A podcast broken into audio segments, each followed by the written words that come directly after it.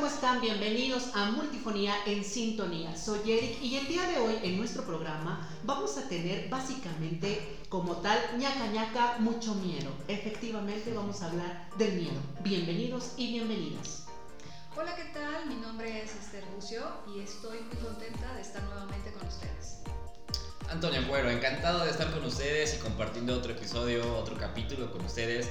Muchas gracias por escucharnos, muchas gracias por vernos y bueno, Manu. Hola, ¿cómo están? Buenos días, tardes, noches, como lo decimos siempre. Bienvenidos a este su podcast. Y bueno, el tema está muy interesante, muy abundante, muy amplio y pues vamos a empezarle a, a, pegar, ¿no, Esther? ¿Cómo ves? Perfecto. Eh, como bien lo comentan los compañeros, estamos muy agradecidos eh, por el seguimiento que nos han dado en este podcast. Darle las gracias a Mariletti por haber firmado nuestro libro Hola, como nuestro primer visitante. También a todos los que están eh, dándonos sus comentarios, muchísimas gracias. Sí, la verdad es que estamos bien agradecidos por, por, el cariño, sobre todo el cariño que nos han demostrado amigos, personas que a veces no, no, no conocemos físicamente. Eh, eso nos ayuda a retroalimentar un poquito para, para, buscar darles un tema interesante como el día de hoy, ¿no? Sí, fíjate que, que ha sido, y hemos coincidido todos, incluso nuestro director, este día de grabación ha sido como un remanso, ha sido paz, ha sido compartir, ha sido estar, estar pensando desde el miércoles, jueves que vamos a venir.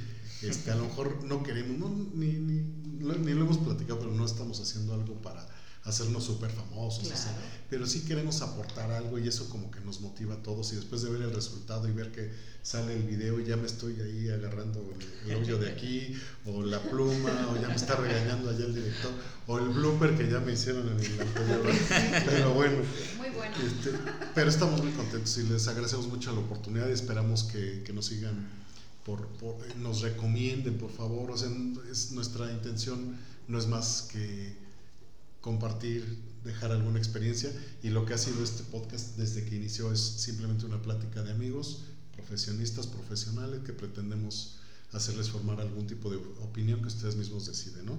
Básicamente. Compartirles. Compartirles. Y básicamente el tema de hoy, amigos, es un tema que, que pensamos y que, bueno, en, en comentarios todos tenemos comentarios en nuestras propias redes sociales, más lo que ustedes nos dejan. Eh, y esta vez tenemos un tema que me parece también bastante escabroso, que lo mencionaba Eric, que es el famoso miedo. ¿no? El miedo es un sentimiento bastante, bastante aterrador.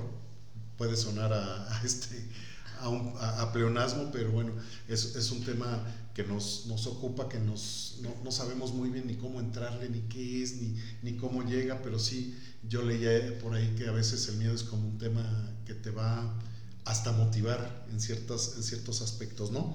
Eh, haciendo un poco de investigación que lo hicimos para, para poder darle un sustento a este tema, vimos que algunas definiciones de miedo.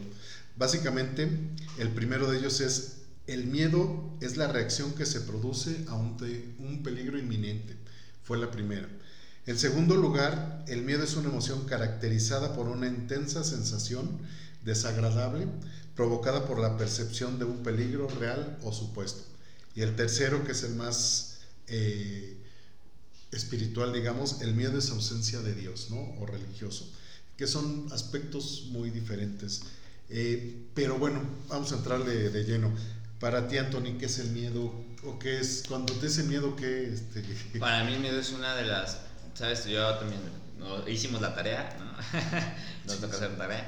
He visto que es una de las seis emociones principales que, manejamos nosotros los humanos.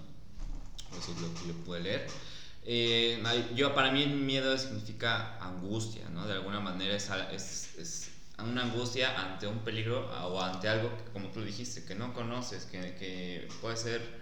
Eh, ahorita vamos a ver las diferentes variantes en diferentes situaciones pero puede ser desde probar algún alimento nuevo hasta el hecho de, por ejemplo, compartir mi experiencia.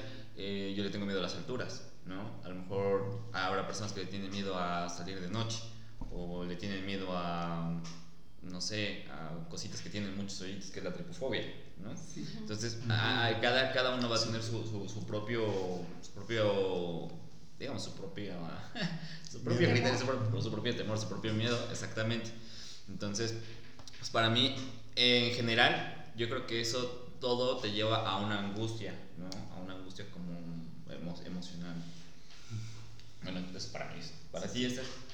Bueno, eh, desde mi punto como médico, el miedo es una emoción, ¿sí? Como bien lo comenta este Tony, eh, nuestro ser humano, nuestro cuerpo, nuestro, nuestra psique, y ahorita Eric nos, nos, nos va a retroalimentar, somos un cúmulo de emociones. Entonces, el miedo eh, es una emoción, es lo que nos permite movernos o hacernos, hacer hacernos a un lado, quitarnos, movernos, ya sea ante un peligro o bien también ante una situación de adaptación en un factor ambiental. ¿sí? Entonces, em, ahorita, bueno, de, acuerdo a lo que estuve, estuve yo leyendo un poquito sobre, sobre, precisamente sobre miedo, para poderles dar un poquito de, de, lo, que a nosotros nos gusta, que es precisamente gestionar las emociones, em, imagínense que estuvo Platón platicando con unos amigos eh, justamente eh, en el año cuarto antes de Cristo y precisamente estuvieron debatiendo acerca precisamente del dolor y el placer. Entonces, él hace una, una ficción, un cuento donde le llama el carro alado, donde precisamente eh, la razón es la persona que está conduciendo ese carro. El carruaje son precisamente este, eh, la parte cognitiva. ¿sí? Un, este, un caballo que tiene alas era un caballo, por ejemplo, de casta noble, bien educado, y otro caballo precisamente era eh, el rebelde, el apasionado. Entonces, donde menciona que la razón siempre está tratando de llevar ese carruaje a un nivel, a llevarlo a un equilibrio. Entonces, imagínense que desde hace, desde el siglo IV, se están tratando de gestionar las emociones y que hemos visto que hasta la fecha se sigue gestionando. Entonces, de ahí pasaron muchísimos este, filósofos precisamente tratando de dar un poquito de, dar a la luz de qué significan las emociones. Ahorita estamos aterrizando el miedo, ¿no? Entonces, el miedo, eh, como bien lo comentas, Manuel, pues es una reacción, pero también tiene mucho que ver con el aprendizaje que hemos tenido eh, desde, desde niños, un aprendizaje que hemos tenido desde la parte social, un aprendizaje y que de acuerdo a estos aprendizajes nosotros vamos a manifestar ciertos temores. ¿sí? No sé tú qué, qué me puedas decir también, Eric. Para mí, queridos compañeros, el miedo es todo aquello que te limita o que te paraliza para poder realizar una actividad. Pero si lo vemos desde el punto de vista psicológico, es una respuesta que te limita ante una situación de amenaza. Esta situación de amenaza puede ser real o incluso puede ser irreal. Vamos a hablar un poco acerca de los síntomas que tenemos desde el punto de vista psicológico. Primero que hay un enrojecimiento, hay un bloqueo mental, un candado mental. ¿Qué quiere decir esto? Que la persona puede borrar por completo lo que está pasando a su alrededor o en este caso la persona también puede cerrarse a lo que está pasando. Hay una resistencia, puede ser que evite, que tenga ganas de salir corriendo porque me está pasando algo, pero también, ¿qué crees? También puede ser que le den muchas ganas de hacer pipí y también puede ser que le den ganas de llorar. O en el dado caso contrario, que le suden las manos que tenga una pulsación total del corazón y que su desequilibrio sea subyacente, es decir, que vaya a el famoso vaivén que, le llaman, ¿no? que tenga comezón en, todo, en toda la parte del cuerpo, son algunos de los indicios, de los síntomas del miedo. Claro. Fíjate que yo evidentemente no, no tengo la, digamos, tan claro este, estos conceptos como ustedes, obvio porque porque de alguna manera no es, no es, no es lo mío, pero sí me puse a pensar, a hacer así como un, un examen de, de conciencia y dije, bueno, ¿qué es el miedo para mí? Pero el miedo es como un detonante en donde ese mismo miedo me hace o me genera alguna otra serie de, de sentimientos. Por ejemplo, a mí me da miedo que se muera mi mamá, que se muera mi papá, ¿qué va a pasar? ¿no? Es un, un sentimiento de, o un miedo a la separación, ¿no? O, claro, o me puede dar miedo un perro que me vaya correteando, ¿no? O una rata que salga en la noche, o una víbora, o un, escorpión. Eh, pero todos esos, digamos, todos, lo, que, lo que es peor para mí es como este árbol, ¿no? Como este le llaman los, los psiquiatras, los psicólogos, este mapa de pensamiento, donde dada mi característica, y perdón que no es yoísmo, pero desde el principio he hablado de mí, pero básicamente estamos hablando de que es un, de que es un, un mapa mental de una persona intensa en donde es, son muchas las ramificaciones y yo tengo un pensamiento Puede ser que ahorita esté aquí con ustedes, pues estoy pensando que en el no sé qué y no voy a entregar y el negocio o de no. Entonces ese miedo me va distrayendo, me va abstrayendo de la realidad, del aquí y el ahora, ¿no? Entonces puede ser un sentimiento que hasta al contrario me, me haga caer en una depresión o me haga caer en ansiedad. Entonces viene, viene todo un, conjunto de sentimientos. Entonces, una persona intensa, con un mapa así de tan, tan este, Sí, sí, no, bifurcado, trifurcado y multifurcado. con, con, tantas cosas.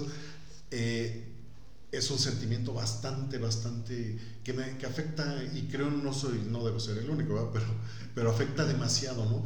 En la psicología, Eric, ¿qué, o, cómo, cómo, se trata? ¿Cómo es no, no, el tratamiento, cómo es esta, cómo logran ustedes ir, ir abriendo todo este, pues, lo que hemos escuchado aquí que es amplísimo, cómo logra irse, digamos, como afinando, afinando el concepto eh, para poder llegar a una respuesta y decir, a ver, el miedo es esto, compañeros, y lo como le vamos a entrar es de esta manera. Sí, bien. Hace un momento hablabas acerca del término depresión y ansiedad. Hay que diferenciar primero entre lo que es una depresión y entre lo que es el miedo. Eh, cuando yo tengo ansiedad es básicamente por aquello que pueda pasar en el futuro. Puede ser, como lo decíamos, de manera eh, ficticia o de manera real. Pero si hablamos ya del término miedo, se presenta en el momento. Tú te enfrentas a el momento. Esa es la, la diferencia, por así decirlo. ¿Cómo lo vas a trabajar? Hay cinco pasos importantes. Si tú nos estás escuchando a través de nuestra plataforma de, de podcast en Spotify o si nos estás viendo a través de YouTube, te vamos a compartir cinco pasos importantes. Cinco, cinco pasos importantes. Primero, tienes que reconocer que tienes este padecimiento, este malestar. El negarlo precisamente te está limitando y te está cerrando a que tú aceptes este malestar. Dos, tienes que analizar qué te está trayendo este padecimiento. Aquí vas a emplear algunas preguntas. Primero, ¿Qué ganancia estoy teniendo con esto que me está pasando? Si tiene alguna reacción, este miedo en mi cuerpo. La tercera, si mi cuerpo hablara, ¿qué me estaría diciendo? Estas, estas preguntitas, aunque pueden ser muy básicas, te ayudan a que tú vayas por momento trabajando en ello. La cuarta pregunta que puedes utilizar es controlar o calmar tu mente. Los pensamientos negativos son bloqueos mentales. Es decir, aquello que te está limitando a que tú no hagas una acción. Si tú te sientes en el cuerpo estresado, el mensaje en la mente es todo tienes que estar bloqueado con estrés. Si tú ves las cosas de manera negativa, todo va a resultar siempre en negativo. Si vas a ir por la vida eh, pensando en que te va a pasar algo, la mente se programa, porque los pensamientos son acciones. Si tú estás con una actitud negativa, en automático ese bloqueo, ese candado, te está dando resultados negativos. Entonces, es importante que tú identifiques primero que tienes que calmar y tranquilizar tu mente. El último paso, tienes que manejar ejercicios de respiración. Inhalar, exhalar. Hay uno muy bueno que consiste en tapar el orificio ya sea izquierdo o derecho de tu nariz. Absorber, inhalar el aire, contar 7 y después exhalar. Pero ¿qué crees? Dentro de este ejercicio hay otro, se llama el enfrentamiento. Entre más tú te vayas enfrentando, menos vas a ir erradicando este miedo que tú tienes. Si tú tienes temor, por ejemplo, o verbigracia a las ratas, lo que tienes que hacer es poco a poco irte acercando a él a través de imágenes, videos, documentales, para que vayas perdiendo el temor a lo que tú estás viviendo. Entonces, busca alguna estrategia que te ayude a ir calmando este malestar, este temor. En la parte de la psicología hay algunos autores que nos hablan acerca de que los miedos tienen que ver con los deseos que tú tienes de manera inconsciente. Por ejemplo, em, hablábamos de qué hay detrás de la muerte. Yo tengo miedo a la muerte, sí, pero también tu deseo es vivir. Detrás del miedo hay un deseo. Si tengo miedo a quedarme solo, entonces tengo temor a estar acompañado. No. Mi deseo es estar acompañado o tener apego por una persona que me está viendo del otro lado o por una persona que me está escuchando o por mi pareja, etcétera, etcétera, etcétera. Pero si hablamos que yo tengo miedo a que la gente me rechace, bueno, entonces tengo un deseo de aceptación muy tremendo. el, miedo como tal no es ni bueno ni malo. Depende de la actitud que tú tengas para enfrentarlo. Es muy importante que trabajes la aceptación. ¿Podemos hablar, Esther, de la parte médica? Claro que sí. Eh, compartiendo con todo esto, eh, precisamente em, el decir miedo, eh, el miedo va a ser diferente para cada persona. ¿sí? Como bien lo comentaba, la manifestación clínica del miedo pues es la taquicardia, la sudoración, el que te quedes inmóvil, el tener o trabado, o tener precisamente contracción muscular. Hay personas que tienen relajación de esfínteres, ¿sí? donde pueden orinar, como ya lo comentaba también este Eric. Pero aquí, eh, desde el punto de vista médico, tenemos que hablar que el miedo no llega solo. ¿sí? Primero empieza con un pensamiento. ¿Qué tipo de pensamientos está teniendo la persona? ¿Positivos, negativos? De acuerdo a los pensamientos tiene mucho que ver el entorno en donde se gestaron estos pensamientos. Aquí viene la familia, aquí viene el ambiente, el ambiente en el que estamos creciendo. ¿sí? Entonces, eh, el cerebro no lo, no lo interpreta, el cerebro precisamente se trata de adaptar a esta situación y obviamente por, por neuroquímicos, lo que es adrenalina, te hace reaccionar ante una situación. ¿sí? En este caso, por ejemplo, si te asaltan, pues habrá personas que si son karatecas, pum, pum, pum, van y le pegan, ¿no? Pero habrá personas que podamos estar gritando y hay otras personas que igual corren. Sí. Entonces, esta situación me está generando que mi cerebro actúe ante cierta situación. Pero también, por ejemplo, no puede ser todo malo. También puede ser que esta, este temor o este, esta, este miedo pueda eh, presentarse en una situación positiva, estar alerta, estar en un estado de vigilia, que todo esté bien, que yo pueda precisamente estar atento, que pueda estar vigilante para poderme este, manejar en un estado de equilibrio. ¿sí? Esa es la manera de gestionar de manera adecuada precisamente eh, el miedo. ¿Qué sucede? Quien interpreta el miedo es la corteza cerebral. Es ya la parte de corteza cerebral, pero va a ser, el miedo va a tener un, efecto en segundos. ¿sí? No es un proceso que va de aquí a acá. Y tiene mucho que ver cómo se estuvo manejando en este, eh, en este factor ambiental. No es lo mismo que nos asalten ahorita aquí, a todos juntos, todos vamos a reaccionar de manera diferente, porque todos tenemos aprendizajes completamente diferentes. ¿sí? De ahí que eh, desde el punto de vista médico, por ejemplo, podemos mencionar que el miedo es un síntoma, es una emoción eh, que está muy presente, por ejemplo, en, en, los estados de ansiedad o en los estados de depresión. Entonces, aquí valdría la pena gestionar y obviamente esto es de manera muy particular porque cada quien va a llevar un miedo muy peculiar y tenemos que ver ¿Para qué tiene miedo? No por qué. ¿Para qué tengo miedo a vivir solo? ¿Para qué tengo miedo a ser pobre? ¿Para qué tengo miedo, lo que decía este Eric, eh, el que pueda fallecer un familiar? ¿no? Entonces entra esa parte de, de compensar y a veces precisamente cuando no gestionamos de manera adecuada el miedo, pues vienen todos estos desequilibrios, conductas aberrantes, enfermedades, trastornos que esto me va a condicionar para toda la vida, porque hay gente que vive con miedo durante todo el tiempo y simplemente el no reconocer, como bien lo comenta Eric, el no reconocer, simplemente tengo miedo.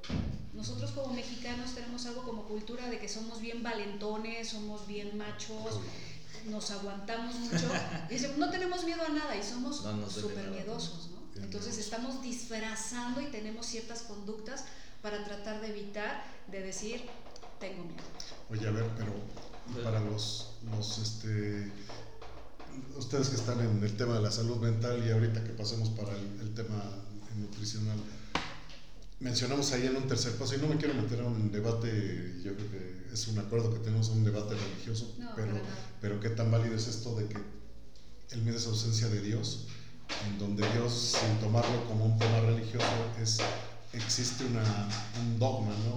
una creencia, que tanto me ayuda esa creencia para remediarlo. Y segundo lugar, para la depresión, antidepresivos. Para la ansiedad hay ansiolíticos. ¿Existe un miedolítico? ¿Cómo le vamos a hacer? La risa. No me platican. Ah, Pues ya, hay- y ya, bueno, para ya, Ya, ya, después- ya, Hay un perdón, medicamento, hay un medicamento que ayuda mucho para precisamente controlar el miedo y son los ansiolíticos y son los antidepresivos. o sea ¿sí? Aquí el también. detalle, eh, el medicamento no es el que te va a sanar del miedo. Yo insisto mucho y comparto mucho con Eric el ser consciente, en aceptar que tenemos miedo y enfrentar precisamente a nuestros miedos. Fíjense que les puedo recomendar, y si ustedes pueden navegar un ratito en Google, hay un documental muy pequeñito que se llama este eh, ay perdón eh, documental del miedo y es sobre unas gaviotas y precisamente en esas gaviotas eh, una gaviota chiquitita sale al mar a, a- a- recoger este cómo se llama este Comida. comidita pero almejas Ok. pero en ese momento, cuando sale, como está muy pequeñita, la ola ¡shum! le da una revolcada impresionante y ya no quiere salir. Hasta que la motivan y se da cuenta que sumergiéndose ve un panorama completamente de almejas y se le quita el miedo, o sea, enfrentó su miedo. Y cuando esto sucede a nivel ya desde los pacientes decimos, perfecto, ¿cuál es mi miedo? Pues que va a morir un familiar, pero es que todos tenemos algo seguro, que va, va a morir un familiar, ¿no? Entonces nos estamos resistiendo a ese cambio, ¿sí? Sí. Y tú, Antonio, platícanos eh, desde el punto de vista nutricional, ¿qué podemos hacer? Porque yo puedo decirles, ¿saben qué? La terapia, el fármaco, esto es normal, eh, puede salir adelante, pero a nivel nutricional, ¿Sabes qué? Realmente, o sea, como, como lo platicaste hace un momento, existen los trastornos, ¿no? Trastornos alimenticios a partir del miedo. sí, Ahí vamos, nos metemos a- en un, dijera este mano, en un pantano, en el que entramos con anorexia, con bulimia. ¿Por qué? Porque tienen miedo a... ¿Qué pasa con, estos, con esta, esta- estas personas que, que- que llegan a tener ese, ese trastorno?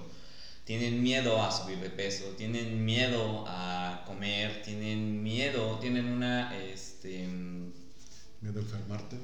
Mm, es que eso es una, como una consecuencia de, ¿no? Porque al final de cuentas estás deteriorando tanto a tu cuerpo que este, de alguna manera llegas a causar ciertos efectos reversibles, sí, en, el estado, en tu estado de salud, pero eh, a lo que voy es que, por ejemplo, tienen una imagen distorsionada de sí mismos, ¿no? Se- las personas, hay, hay chicos y chicas que se ven eh, a lo mejor este, con masa, masa corporal mayor a la que realmente es y por eso es que tienen miedo a seguir comiendo para, eh, pues para seguir aumentando de peso. Entonces ahí entra lo que te decía, la percepción de cada una de estas personas. exacto. sí. Entra una, una situación, la, la situación psicológica, ¿no? La situación del de, del apoyo mental, el apoyo también el nutricional, el, el, el, el cómo ir avanzando poco a poco en, en, en, saber que los alimentos no son malos, que al final de cuentas son las cantidades, ¿no? Entonces ahí vienen, vienen esas dos, dos situaciones en las de, eh, te digo, bulimia, anorexia, que son como los miedos a subir de peso, pero también tenemos el miedo a, a por ejemplo, a los bebés, sobre todo en, en esta parte de, de, los niños cuando están en un desarrollo de 6 a, a 12 años, mm tienen miedo de consumir o de comer algún alimento nuevo, porque no lo conocen. Sí. ¿no? no me gusta sin probarlo. Exactamente. Y, de, y, de hecho todavía no a, a, la edad llega, sí, no llegas y me llegas a un restaurante y dices, oh, no sé, se ve bueno, pero no, no, no lo como. No lo como porque al final de cuentas no lo conoces. Y eso es porque al final de cuentas sí hubo algo de, desde, hace, desde tu infancia, ¿no? Desde, algo muy desde que eras muy pequeño, que nunca a lo mejor te mostraron frutas y verduras totalmente o no te no, no, no tuviste ese contacto con esas con estos alimentos entonces ahí está esta como, como resistencia también hay otra parte que es eh, el miedo a atragantarse sabes sí. ¿por qué? Pues a lo mejor en algún momento se te atoró un huesito o viste a alguien que se le atoró una pastilla no yo conozco a personas que dicen es que yo no tomo pastillas porque siento que me ahogo. Sí, sí me ha tocado. Entonces, ahí eso, ese miedo viene y, genera un trastorno. O sea, es, es, es, como, siento que es como un círculo y como lo, lo hemos platicado en otros temas, es como una caja de Pandora la que hemos abierto, porque no, el miedo nada más es un sentimiento, o sea, también es una, puede ser una actitud, puede ser a lo mejor un, porque dices tú, pues es, es algo que nos dura toda la vida, ¿no? pero también hay cómo enfrentarlo, cómo sobrellevarlo. Eh, ¿Qué diferencia hay entre el miedo y el pánico, por ejemplo? no. Que la gente totalmente confunde las cosas. Es el momento de nuestras notas informativas. En el financiero, con fecha 14 de septiembre del año en curso, establece que el 90% de la población siente miedo. La consulta Mitofsky comenta que el 35.2% tiene en algún momento miedo. En México, el miedo es un factor detonante como causa de muerte. Continuamos. Sí, sabes, últimamente yo creo que con toda la contingencia, el miedo, ¿no? Se disparó.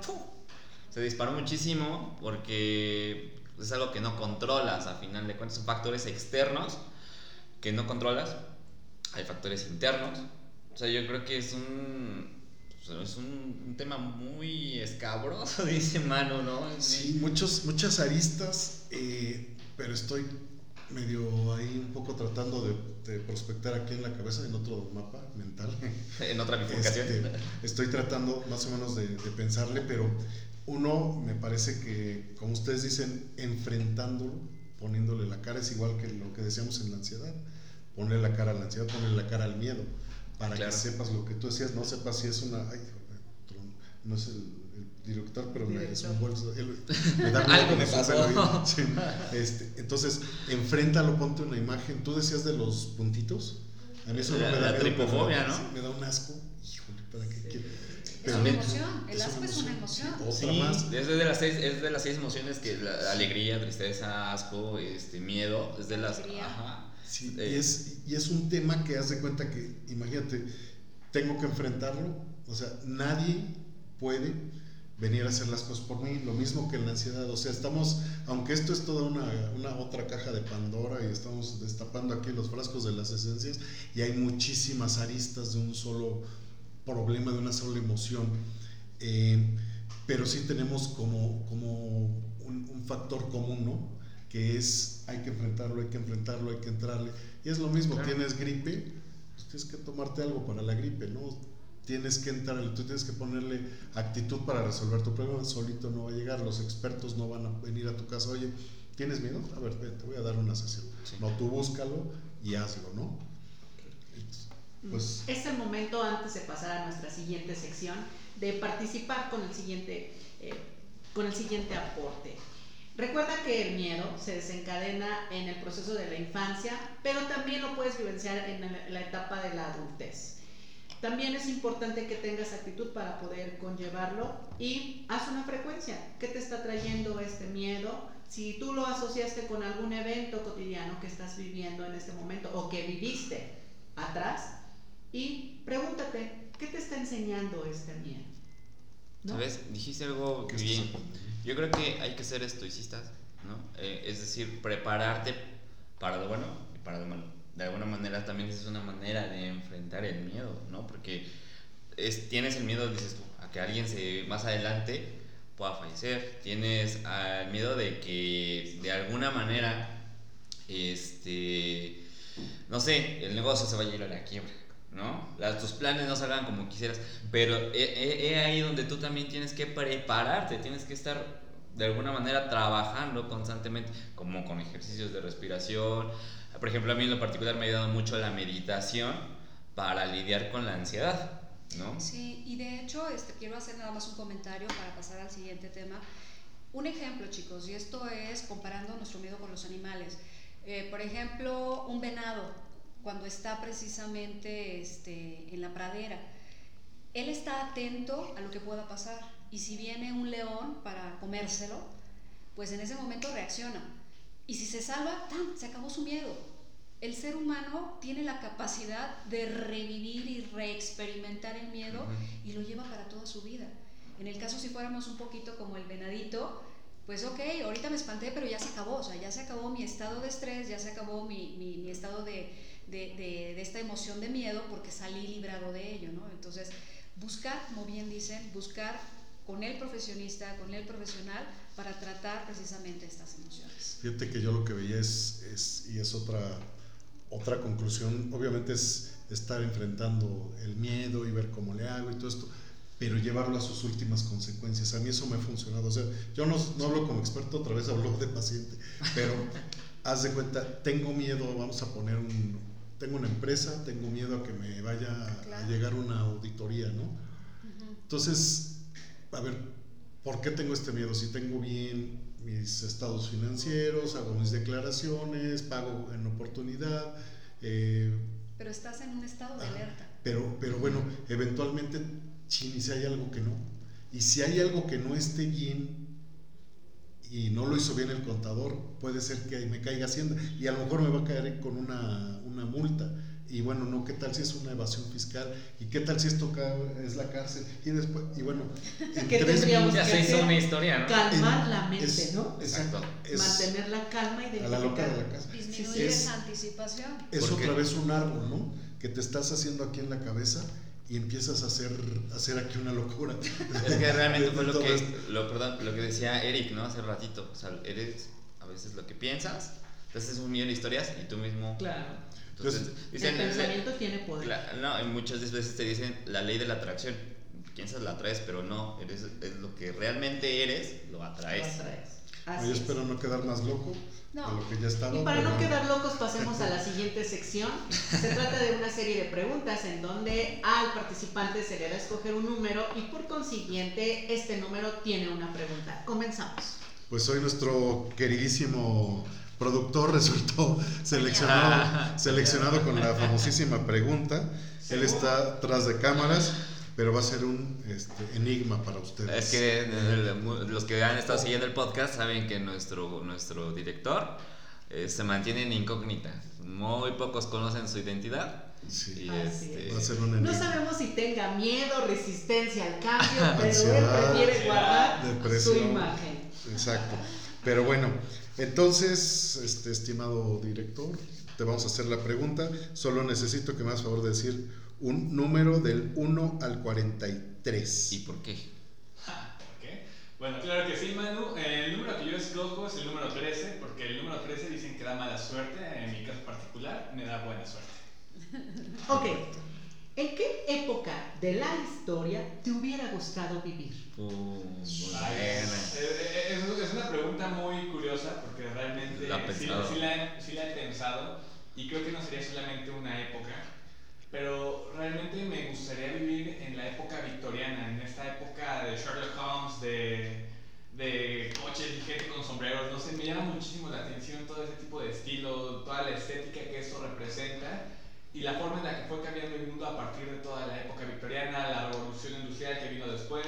Entonces es algo maravilloso que es contemplar el hecho del cambio del mundo y ver cómo nos llevó hasta el día de hoy. Okay. Y desde el punto de vista, tú que nos estás escuchando o director que nos estás viendo ya del otro lado de la cámara, eh, ¿consideras que haga falta algo de esta época victoriana en nuestra actualidad? El hecho de no estar conformes y seguir creando, porque en esa época todos creaban, todos creaban. Así como ustedes el día de hoy están creando el podcast, en ese momento todos estaban creando, cada día se inventaban cosas nuevas. Y hoy en día también pero no todos se animan a hacerlo. Muchos están animando simplemente a seguir con, con, lo que ya se ha inventado y a vivir con ello y no inventar sus propias cosas, sus propios caminos, sino seguir el de los demás. Entonces, para toda la audiencia yo les recomiendo que sigan creando, no se detengan y sigan acompañando a esos chicos que cada vez les están echando muchísimas más ganas y recomiéndenlos. Bien, gracias director. Director, pero tú tienes ahora la... Aquí, ¿qué hacemos con la pregunta? Ya le Avientas la moneda. Y gracias por lo de chicos. Gracias, de verdad, gracias.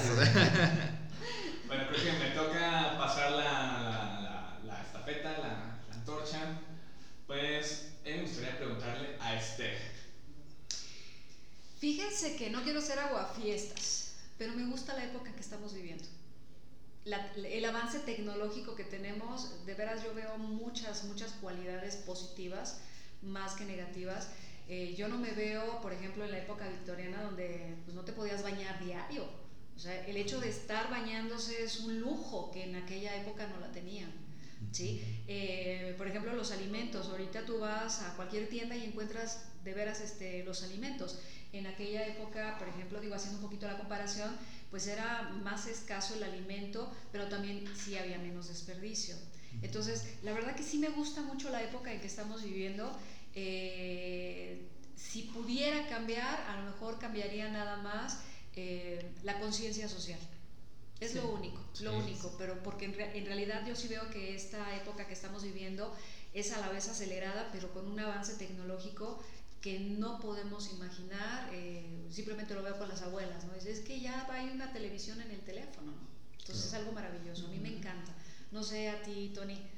No sé, es que, bueno, en algún momento sí, sí me ha gustado mucho, o sí he pensado en algún momento en esa parte. A mí me gustaría transportarme a esa época, en la, sobre todo en esa libertad musical que había, porque pues, evidentemente la música siempre me ha movido, ha movido mi vida, en los años 60, 70, eh, donde hubo también un cambio generacional de la música, eh, de ahí se, se vino mucha raíz de lo que actualmente hoy podemos disfrutar y decimos, ay, son las, las, las viejitas pero bonitas, ¿no? Poder haber disfrutado eh, es, esas canciones en vivo, ¿no? O sea, a mí por, por, la parte artística es lo que me gusta. Actualmente pues tenemos, eh, apoyo mucho lo que dice Esther, o sea, tenemos muchos lujos, tenemos muchas comodidades. La idea es no quedarnos con esa comodidad, salir de la zona de confort que ahora eh, hemos encontrado eh, porque hoy sí tenemos a disposición muchísimas herramientas y muchísimo, muchísima tecnología y de aquí a un año va a haber muchísimas más cosas, ¿no? Pero sí, en cuanto a, esa época, sí me hubiese gustado estar en, esa parte. ¿Y a ti?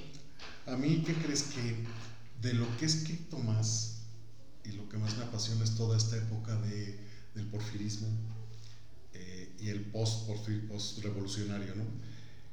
No me gustan mucho los matices eh, patriarcales, machistas de toda esa época, pero sin embargo había un, romanticismo, toda esta, toda esta época dorada de los tríos, toda esta época dorada de, las poesías, de, llevar una serenata, todo esto me parecía maravilloso. esa, parte, esa parte la rescataría.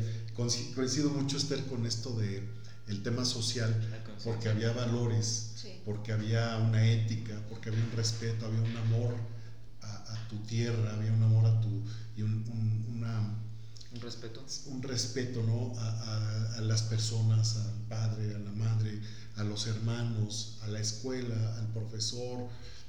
Eh, ciertas carencias que obviamente con esta evolución, con la revolución industrial que mencionaba aquí el director, eh, más lo que estamos que va a ser algo, vas a ver al tiempo, ya no lo veremos nosotros, pero al tiempo esto, desde 1960 a 2030 tal vez, es otra revolución, no sé si industrial, pero debe ser cibernética, electrónica, etcétera, ¿verdad? Entonces es, es algo, es, es, es, interesante. Bueno, además de eso, diseñamos una, una seccióncita que también queremos estrenar hoy, que es la del famoso conductor designado. Ah, Básicamente lo que pensamos es otra dinámica muy rápido, pues otra vez le va a tocar al director este, para estrenar. Básicamente, básicamente en adelante vamos a, a, prepararlo un poco más, pero lo que tratamos es de que en esta sección que son minutos, uno, dos, tres minutos, cuando mucho, o un chiste, o a mí que me gustan las poesías, o Esther que nos dé algún, algún tema ahí, este, no sé, hasta persona, no sé, lo que cada quien quiera, pero te damos el, el, micrófono tres minutos para que digas lo que quieras, y de ahí ya, que cachacuás, cachacuás, Eric, para que nos mandes a... Hablando de creatividad. ¿Verdad? A ver, director, adelante. Pero como tal en esta sección tengo que hablar de lo que yo quiera. de lo que tú quieras. si quieres de quién eres, exponer una poesía, no sé, lo que tú quieras. Bailarnos un cancán, lo no, que no. ¿Quién, no quiere salir en cámara? Dice. Exactamente. Ah, ¿De qué les puedo hablar? ¿De qué les puedo hablar? No sé, creo que soy un tanto. Eres un enigma. Ah, no sé. Tu, tu profesión es súper interesante todo lo que estás haciendo, todo tu bagaje. El hecho de la fotografía y el video, yo le recomendaría muchísimo a la audiencia que valoren a todas las personas que graban y toman fotografías, porque quizás se ha desprestigiado un poco el hecho de que haya fotógrafos, porque ahora casi todos se creen fotógrafos por tener la cámara en el teléfono. No, la verdad es que hay muchísimo detrás de quien sabe tomar una buena foto y si tienen a un amigo que es fotógrafo o cosas así, denle un abrazo de, de parte de todos, porque realmente su trabajo es maravilloso. Es, capturar la esencia de una persona y transmitirla a los demás. Y eso es algo que por más caro que sea tu teléfono y por más buena que sea tu cámara, no cualquiera lo sabe hacer. Entonces denle honor a quien honor merece y respeten las profesiones de los demás, así como los doctores, psicólogos, escritores. También los fotógrafos merecemos un poquito de respeto, un poquito de cariño, abrazos en la calle. Y creo que sería todo, creo que fue como un minuto, lo siento. No, no, puedo hacerte una pregunta. Eh, Mm, no sé cómo reformularla. talento o trabajo. ¿Cómo que si talento o trabajo? No, un fotógrafo destaca por talento o por trabajo. Yo creo que son ambas. Digo, hay gente que nace con el talento para tomar una fotografía, pero también el trabajo te genera la técnica y te ayuda a describir tu, tu estilo. Siento que no se podría escoger una solamente. Tienes que echar mano de las dos, espérenme que se... Listo. Tienes que echar mano de las dos porque ¿de qué te sirve el talento si no lo trabajas? ¿Y de qué te sirve el trabajo si no mejoras tu talento y tu técnica? Entonces creo que son ambas partes las que se deben de conllevar en eso. Así es, bien dicho vos. No, y que es difícil, podemos tomar fotos, pero hay fotografías que te transportan. Ah, claro. Efectivamente. O, sea, que... o que desarrolla la imaginación, ¿no? ¿Qué está pasando atrás? Si es en blanco y negro, ¿qué está pasando? Si es en la época del oro que le llaman cine de oro, que hasta las películas tenían un toque de imaginación y tú digas, bueno, y, está portando un vestido tal actriz o está trayendo de qué color el traje, incluso el regional y cosas así. Sí, que, que, comentábamos, te motivan a emociones. Claro. despiertan la imaginación. Amigos y amigas, muchísimas gracias por habernos acompañado. Por favor, síganos, estamos en nuestras plataformas digitales. Si no se han suscrito, por favor, háganlo. Estamos en Spotify, en el YouTube, en Facebook en iTunes y por supuesto en Anchur como también, Multifonía Podcast, en Insta también, en Instagram síganos por favor, también ahí estamos subiendo contenido. Este, pues están pendientes de todo, ya saben, cada ocho días salen nuestros capítulos, entonces estén al pendiente, ¿verdad? Por supuesto.